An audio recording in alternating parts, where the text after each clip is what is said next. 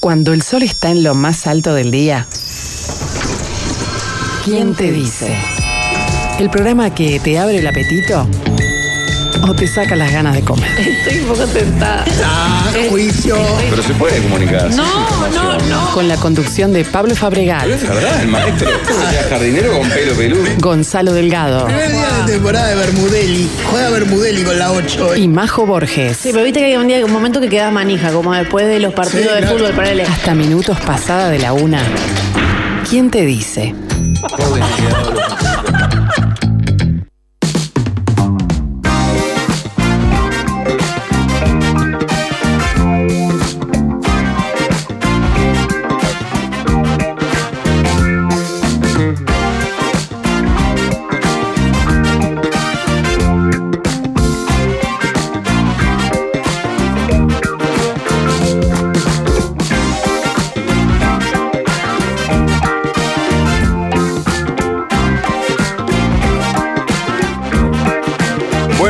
Para todos. ¿Cómo andan en este miércoles? ¿Cómo están en soledad hoy? Con quien les habla una voz del Uruguay. ¿Cómo andas, viejo? Hola Pablo, muy bien, muy contento. Arrancó medio jodido el día, pero Sí, eso de las enderezó, 8 y algo enderezó. Gran sol, hoy hay Copa Libertadores. Está, está precioso. Sí. Eh, Nada más lindo, a los que laburamos en esto, nada más lindo que las noches de Libertadores, sin duda. y más en un horario racional, ¿verdad? Claro, no llegas tan tarde a tu casa, no, está, la verdad que es un día. Y más contra un rival de fuste como una academia de Puerto Cabello que hace que la serie esté apasionante. Vamos a tener que abrir las ventanas nuevamente. ¿Qué preferís? ¿Llegar así como está? Esto, esto está casi cocinado. ¿O con la angustia de un 0-1 y pero que le da más picante? Eh, bueno, en realidad debería preferirse lo de hoy. Claro. Pero eh, como el ser humano es morboso, uno siempre prefiere. Yo prefiero partidos contra equipos de fútbol. No, bueno, pero eso siempre. Por una cuestión de atractivo. De fútbol, Así como me gustaba el mundial de pocos equipos para que haya partidos dignos, no de inmundicia me gustaba la FIFA. Libertadores de, de Claro, 16 esto- equipos. que no sé si tan pocos, pero esto que entren en cuadros por la bandera ignotos. Bueno, Ahora, ahora, capaz es más culpa de los países que de los. si todo sale bien, se viene el Always Ready, Pablo. Claro, es increíble. Anoche estuve mirando el partido. ¿Cómo salió? 3 a 1 Cristal, otro triplete de Cauterucho que lleva Sí. tres tripletes en, no sé, 10 días, 15 días. Sí, sí. Lo vi que hasta Barsky lo. Pero no le dio publicó. porque es una locura. Fue raro el partido de allá. No es nada del otro mundo, Always Ready, no lo tengo que explicar, pero tampoco son unos burros que uno se puede tener el prejuicio de. Hay que bancar en, en el alto. Capo, en el alto son 4100. 500 Exacto. más que en La Paz. 500 más que en La Paz. demencia. O sea, el alto está, es la ciudad que está arriba de La Claro, Paz. claro. De hecho, cuando vos vas a La Paz, el aeropuerto es en el alto. Claro. que fue la única vez que me pasó en mi vida que el avión no, no bajó para aterrizar, sino que prácticamente casi que viene como si vinieras en línea recta y encontraras piso, ¿entendés? Ah, ¿sí? Es Pa. un pire. ¿Nunca fuiste a La Paz? No. Pa, el aterrizaje en La Paz es una sensación extrañísima. He escuchado muchas personas que dicen eso. Porque es eso, ¿no? viste que vos en, cualquier aterrizaje vas viendo la ciudad, las luces, lo que sea. Acá es como que la ves venir y en un momento estás arriba. Claro, es un viaje. Pero ahorita 500 más a esa altura, no sé si es más de lo mismo o si es una demencia absoluta. ¿no? Yo la verdad no la sentí la altura, pero no jugué al fútbol, ¿no? Claro. O sea, me tomé un serichipil antes de, de subir al avión y después té de coca en el eh, sobrecito de té de coca en el mate todas las mañanas. El Alto se hizo célebre porque era la ciudad donde los manifestantes cocaleros defendían a, a un Evo Morales. No también, solo los cocaleros, es la zona indígena más fuerte de La Paz Claro, claro. y era un bastión de, siempre fue un bastión de Evo Morales. De hecho, Del más, el partido más, ¿verdad? Exacto. No, pero además es un lugar que por sus accesos es fácilmente. tiene accesos muy neurálgicos para el comercio de la ciudad. Entonces, cuando se bloqueaba el, el alto y, y, y frenaba y cortaban Sí. los accesos, la ciudad se paraba. Mira, la idea sería, en caso de pasar hoy nacional, que si no pasa es una catástrofe, es primero en el Alto y después en el parque. Sí. Bien. ¿Qué, qué, qué va a ser formidable? qué horror. Bueno, no hagamos. eh, no hagamos cosas de las que nos ¿Vas vamos hoy a o tenés arrepentir. laburo? Tengo que ver si se arma el puzzle familiar ahí, porque es un horario. Es la, es hora de las brujas, como Sí, dicen. sí, ¿no? cena, baños, Claro. dormidas. Ausentarme en ese horario. ¿Querés- da- dame el teléfono, llamo ahí. Tirar una bomba de humo en ese momento es terrible. Ingrid, dale, vos, Copa Libertadores. No te pongas la gorra. Y capaz que al ser un partido ya que parecería cerrado, capaz que me guardo la bala para otra instancia. Pero yo no te quiero dar manija, Pablo. Tenés balas de sobra. Sos de esta mesa el padre más ejemplar. No sé si el padre, el marido más ejemplar que conozco. Bueno, pero eso no. No, no, No no, acumula balas, decís. No, no. Tengo Por amigos, que faltan balas por otros lados. entonces- tengo amigos que están peleando el descenso desde que se casaron. Claro. Vos, para mí, Libertadores y en fase de grupo, te lo digo así. Hablando de marido o de hombres de bien, quería contar una historia de un muchacho y capaz que alguien de la audiencia lo tiene, así que nos pueden escribir al 091-995-995. eh, de un duraznense que ayer me enteré de su historia de vida por una gran crónica de Soledad Gago en el país. Que tiene una foto de una conferencia de Microsoft, algo así como Microsoft Fab. La foto está él, un uruguayo con camiseta, con una remera celeste y jean. Remera, remera celeste igual, atender el detalle. Sí, bueno, capaz que camiseta. Pues justo la- hay una mano que tiene una palma abierta y le tapa el cuello, entonces no logro divisar en la foto. Pero eh, es celeste. no- ojo, todas las letras de esa propuesta son celestes también. ¿eh? Y después dice Data Analytics for the era of IA, o sea, inteligencia artificial. Y la crónica habla de la vida de este oriental llamado Álvaro Videla. Y el título de la nota, que eh, está en la, contra- estaba en la contratapa ayer, el título es De vender ravioles puerta a puerta en Durazno a dar conferencias por el mundo y trabajar para Microsoft. Allá el título te engancha seguro. Claro, exacto, porque claro, el dato de ven- cómo alguien de vender ravioles puerta a puerta salta a dar conferencias en Microsoft. Cuando vos ves la foto decís, no es un tipo de 60, 70. Claro. Es un hombre que a, a reventar está en 40 y poco. Bueno, y la crónica cuenta un poco que. eh, cómo surge la noticia, cómo se entera Soledad Gago de esto. Que es que hace 20 días, el 8 de febrero, Álvaro Videla escribe en Twitter, o para X, en inglés, algo así. Hace 20 años estaba vendiendo comida en la calle. No tengo idea de programación. Hoy hice una presentación sobre Microsoft Fabric en el Microsoft IA Tour en Bangalore. Para ser honesto, no lo puedo creer. Aclara además que no sabe nada de informática. es el camino natural que uno in- infiere, lo llevaría ahí. Exacto. En ese párrafo, perdón que tengo una carraspera diabólica. y no es gallo, creo que es eh, alguna enfermedad venérea, algo así. Ahora. ¿Pero tenés agua? No, me la clavé antes porque estaba atorado. Pero ahora me trae Mati, no te preocupes. O vamos a buscar nosotros tarde. Eh, dice. Perdón. Bueno, lo que cuenta Soledad Gago es que. Porque si voy a buscar agua no puedo hablar mientras vos toses. Entonces que Sí, vaya el Mati. Mati que tiene, es un crack. No llores, Pablo. Yo sé que no puedes ir a ver al Ah, Nacional hoy, pero no es para tanto. Y cuenta la nota, ahora parece que enganché, gracias Mati. ¿Quién es la, la figura relevante en la familia que le da un envión? A nivel inconsciente. Pará, eh, déjame tratar de adivinar. Dale. Padre, madre. Para mí no, no la veo padre, madre. La veo más hermana o hermano. Mm, tibio. Tío, Mm, más tibio. más tibio es que, es que. Más arriba. Abuelo. Lógico. Claro. Todo empezó en la biblioteca de su abuelo que vivía a una cuadra de su casa en Durazno y que Álvaro visitaba casi todos los días. En épocas cuando los vínculos familiares eran mucho más eh, asiduos, tal vez, eh, hablo en generalidades. Por supuesto hay gente que seguramente vayan todos los días o vivan con los abuelos. Eh, dice, su padre había muerto cuando él era niño y su madre salía a trabajar para mantenerlo a él y a su hermano. Era una biblioteca enorme, con libros de física, electricidad y literatura. Álvaro sacaba los que le, in- le interesaban, los desparramaba arriba de una cama y se arrodillaba en el piso a leer. Así pasó tardes enteras leyendo desde la Biblia hasta aritmética de Pedro, Mar- de Pedro Martín. El abuelo era mecánico de aviones y tenía un galpón repleto de herramientas con las que Álvaro y los hermanos se pasaban jugando, imaginando. Tenía también una huerta. Un fenómeno veterano. La verdad. ten- O sea, era como muy Claro. variado en su. Y Todas las mañanas el veterano, y con Álvaro ahí chiquito, él entraba y aprendía y eso. Mi abuelo era un hombre de acción, pero de pocas palabras. Esto es una cosa que pasa abundante. Toda la gente que habla de sus abuelos siempre, casi siempre tiene esa característica. De veteranos muy cerrados, muy introvertidos, pero que predicaban con ejemplo y obra. El único abuelo que llegué a conocer era tal cual. Solo hablaba de el vallismo y de Peñarol y no difícilmente lo sacaras de ahí Sí. y de pocas palabras. Era más de acción. Primero que bueno que dice después, dice, creo que de grande esa ética que él me enseñó de amar el saber y de simplemente hacer las cosas me ayudó mucho para avanzar en lo profesional. De niño Álvaro quería ser matemático y aventurero, aunque no sabía muy bien qué quería decir una cosa de la otra. Casi estoy haciendo una lectura comentada de la nota de Soledad de ayer. Lo que sí sabía es que él quería...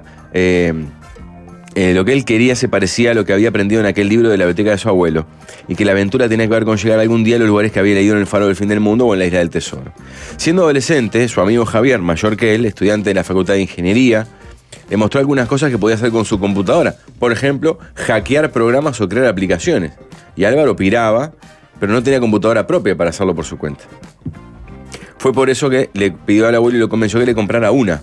Como él tenía recursos limitados y éramos varios nietos, decidió que a cada uno nos iba a dar una mano a su manera. En mi caso, me preguntó si la computadora era realmente lo que yo pensaba que me iba a ayudar en la vida.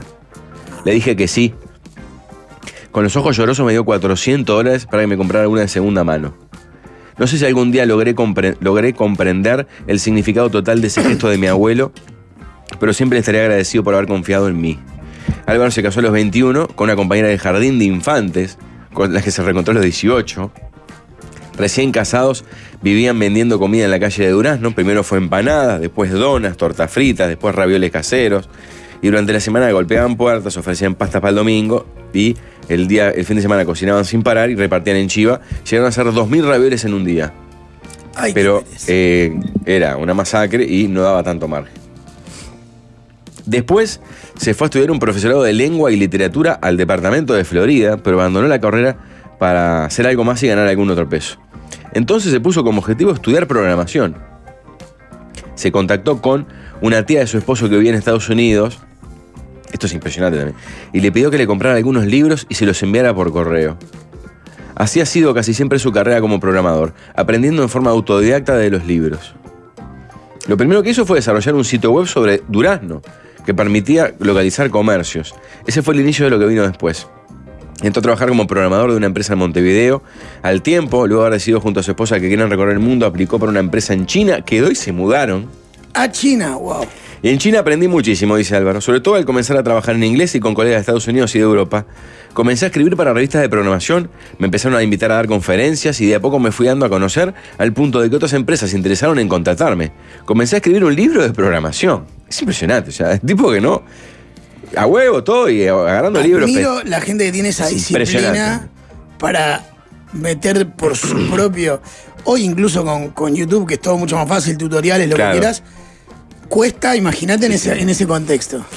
Y, eh, dice, y eso me llevó a una empresa suiza que me invitó a trabajar para ellos.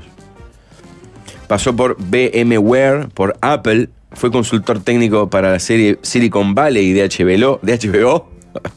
Dio clases en la Universidad Politécnica de Salzburgo y llegó a trabajar en Microsoft, donde se desarrolla como Developer Advocate. Perdón si está mal pronunciado.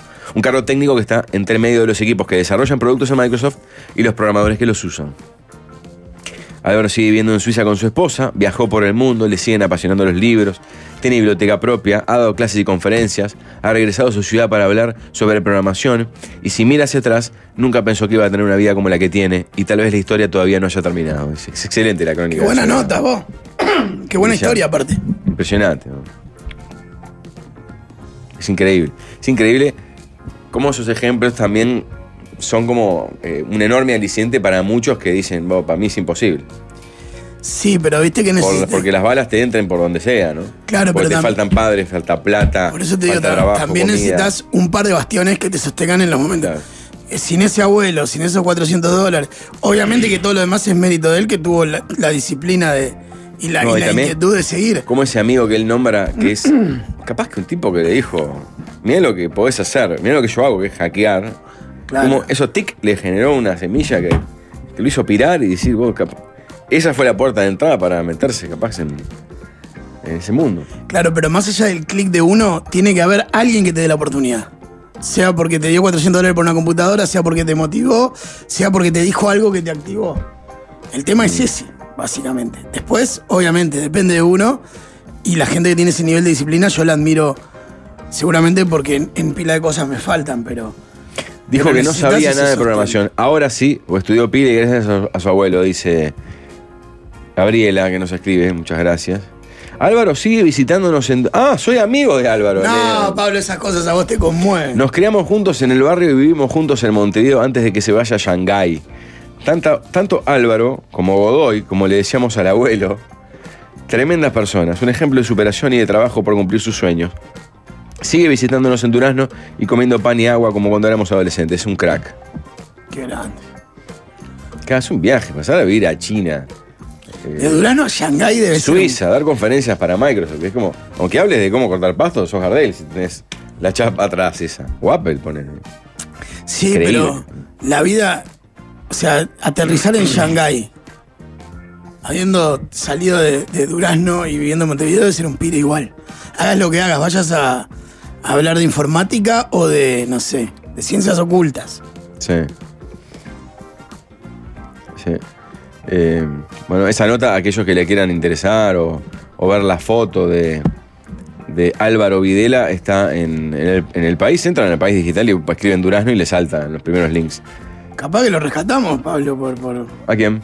A él, lo encontramos en algún lugar del mundo. Ah, estaría bueno charlar con él, claro. A que nos cuente su, su historia. Más allá de la nota. Sí. ¿Hubo- ¿Hay algún momento así de tu vida? ¿Cuál, cuál fue el momento de tu vida que, que, que te hizo un clic para seguir lo que seguiste, digamos? No, creo ¿No que. tenés? eh, haberme visto de niño jugar al fútbol. Por la negativa siempre. Claro. Nunca por la positiva. Llegar no llego, es lo que más me gusta en el mundo. ¿Cómo me puedo acercar? Eh, Periodismo. deportivo. sí. Y nunca fui ¿Y periodismo no fuiste periodista deportivo? En 3 a 0 están las puertas abiertas, Pablo, te lo quiero decir públicamente. Me gusta tener más ventanas eh, en- entreabiertas antes de llegar al carnaval, ¿verdad? Que es Claro. el último eslabón de la Ah, sí. claro. ¿Por qué? ¿Ves? Es al revés. Mi sueño sería salir en carnaval y sé que nunca lo voy a lograr. No hay murga que acepte esta voz. Esas historias en Uruguay hay mil. Yo tengo, claro, lógico. Yo tengo un amigo que arrancó en el Liceo 31 y hoy es el director general de comunicación de Meta para Latinoamérica. Pa. Claro. Y esa es otra cosa que a mí me maravilla, capaz que este guacho, que este amigo de este oyente, capaz que el liceo era una teta, era espantoso.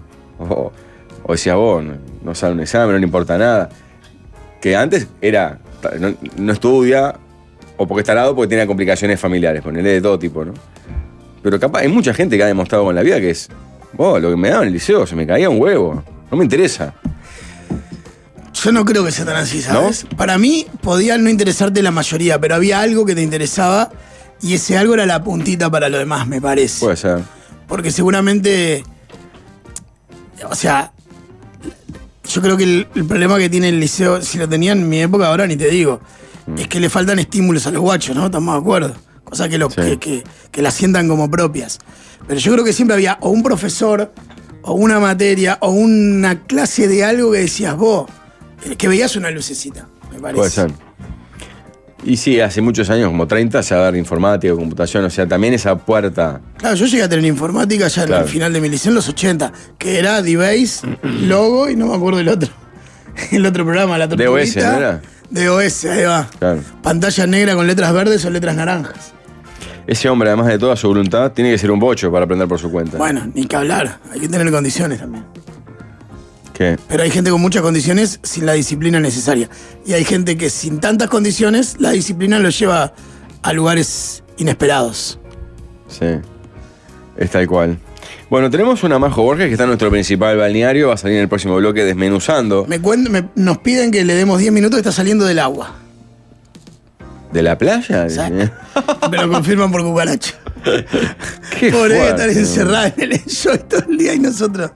Qué belleza. Pero tenés algo, tenemos unos consejos para darles antes. Sí, Pablo. señor. Otra casa, misma familia. Solo durante febrero todos los ex socios de Casa de Galicia pueden asociarse a la española y con todos los derechos desde el primer día. Además, con familia acompañantes y española móvil gratis por un año. Así que, si querés más información, comunicate por el 1920-1234, telefónicamente, obviamente, y si no, en la web asociate.com. Y Crufi quiere que en este verano vivas una experiencia inolvidable con el exquisito Crufi Max Cereales que viene con mucho crunch y mucho sabor. Crufi Max Cereales es una crema helada sabor vainilla con baño de chocolate con leche y cereales de arroz. Probá Crufi Max Cereales y deleitate con el helado que dará que hablar. Crufi, cerca tuyo siempre. Está Sí, bueno de verdad, ¿eh? lo probaste el cereal y lo probé, está bueno Estupendo, de verdad. estupendo, Tiene estupendo. eh, posta el crunchy ese. Mm. Está muy bien. Sí, lo que ha ampliado el mundo del helado es una maravilla. ¿no? Pa, ¿Te acuerdas cuando éramos chicos? Era palito de agua, sándwich y vasito. Y sabores. Tres. Triple, triple. Sí, sí, crema, frutilla y chocolate. Sí, bueno, siempre me quedó la espina y cada tanto pienso en ese hombre, en robar esa entrevista que hizo Pueblo Fantasma hace cinco años, cuatro, no sé cuánto, que fue un veterano que era como un Álvaro este que hablé yo de informática, pero del mundo lácteo. No me acuerdo de Y había trabajado como, no sé, 40 años en Conaprole. Después le habían contratado de Venezuela Abundante para desarrollar la industria lechera en Venezuela. Y a mí me volvió loco porque eh, eh, él anunciaba ser creador, por ejemplo, de, de meter el gol del el triple de invierno. Chocolate, dulce leche y zamballón. De ampliar líneas. Contó, el- el- él estuvo en el desarrollo del requesón, creo que es. Que es una solución a un problema de una exportación fallida, algo así recuerdo. ¿En serio? Le rebotaron de chino no sé dónde crema de leche, ponele. Porque no sé qué le vas carajo había que hacer algo, para no. Tenemos clavo de esto y mozzarella, vamos a hacer un batido de esto, poner a ver qué pasa. Y algo así. Y surgió. Y por momentos decía, sí, yo. A mí no me ¿Viste importa como es- el, el dirigente de fútbol que dice, me sacaron los tres puntos, como si él fuera él, el- ese club? Bueno, él hablaba así. Me yo quedé interesaría loco. saber si la idea del vaso de vidrio que después te queda como vaso. No, se lo preguntaron dijo que no. Ah, ese para mí es un gol, es un plus. Cuando todo, cu- por lo menos yo cuando me fui de la casa de mis padres, que ah, no llegabas nunca, cada diferencial de esos era una vida. O sea, te comías un queso y te quedaba un vaso para, los mu- para- para la casa. Era. Claro, lógico. Eso me acuerdo que se lo preguntaron al toque, porque claro, la sesión es Ah. directa. Pero sí, eh, No, me quedé pensando en, en- una fiera hablando, un fenómeno. Es un poco la historia de. No me acuerdo el nombre del cocinero este italiano famoso que el, el risotto de parmesano se pone de moda eh, porque viene un terremoto y se, le, se les arruina toda la. Todos los quesos parmesanos esperando, se les quiebran, se les rompen. Hay que sacarlo, Y claro. ahí se, nos van a pudrir, hay que sacarlo. Y no sé qué inventan que hacen el risotto y explota por Ah, el ¿sí? mundo. No me acuerdo el nombre de. es una- Botura, no. Máximo Botura, exacto. Lleve. Máximo Botura. Cada Maxi Guerra lo nombraba abundante, básicamente. Están en, en una de las series de Netflix de Chef Table. Ah, mira. Somos uruguayos, una especie en extinción, hay que salir y pelearla. Álvaro tiene que ser un ejemplo de que se puede. Yo no tengo tanta magia como él, pero mi madre era empleada doméstica y mi viejo obrero de la construcción. Yo soy analista de sistema y no me dio la nafa para ser ingeniero, pero mis viejos me llevaron pila. Y ahora soy un profesional. Eh, poder se puede, hay que meterle más huevo que a la educación de los profesores. Y meterle las cabezas a los botijas que hay que salir a pelearla. Que capaz que eso es lo más difícil, ¿no? En esta. Que ahora todo es más fácil y más corto plazo no está tan romantizado como antaño de el sacrificio y ponerle huevo. el camino es la recompensa. Claro, creo que la juventud es más de vamos rápido, rápido ahora y Sí, yo creo que igual. no sé. No, por lo menos lo que estoy empezando a ver con, con mi descendencia, digamos, directa e indirecta, es que en un momento entienden que si algo les gusta de verdad, sobre todo cuando empiezan a estudiar algo que les copa, que no, que no es la pego mañana, que es un recorrido más, Claro. Más largo. Juan dice que arrancó a los 15 años trabajando de auxiliar mecánico en el puerto, luego se dedicó a la informática casi de rebote y dice, hoy con 44 no me imagino cómo habría sido mi vida si hubiera elegido algo diferente. El rubro de IT no es la panacea, pero la cantidad de oportunidades que ofrece abiertamente, especialmente a los jóvenes, no logro verlo en ningún otro lado. Pueden independizarse con 21 años tranquilamente, viviendo bien y con beneficios que otros no pueden ni rascar. Sí, eso está claro. Ese mundo, digamos, digital, software, como le Claro. quiera llamar, abre, a- permite un acceso medianamente rápido al mercado y al ingreso que otras carreras claramente no tienen. Dejen de hacer apología de la meritocracia, dice Luján. No, yo lo primero que lo primero que dije es que tiene que haber alguien que te dé un bastión y unas condiciones de competencia, si no. Si hay algo, si, si Luján escucha habitualmente, si hay algo a lo que no defiendo es la meritocracia. No creo en la meritocracia. Creo sí en el esfuerzo individual para lograr cosas. Pero si no hay un contexto que te contenga y te dé oportunidades, Eh, Sí, tal cual.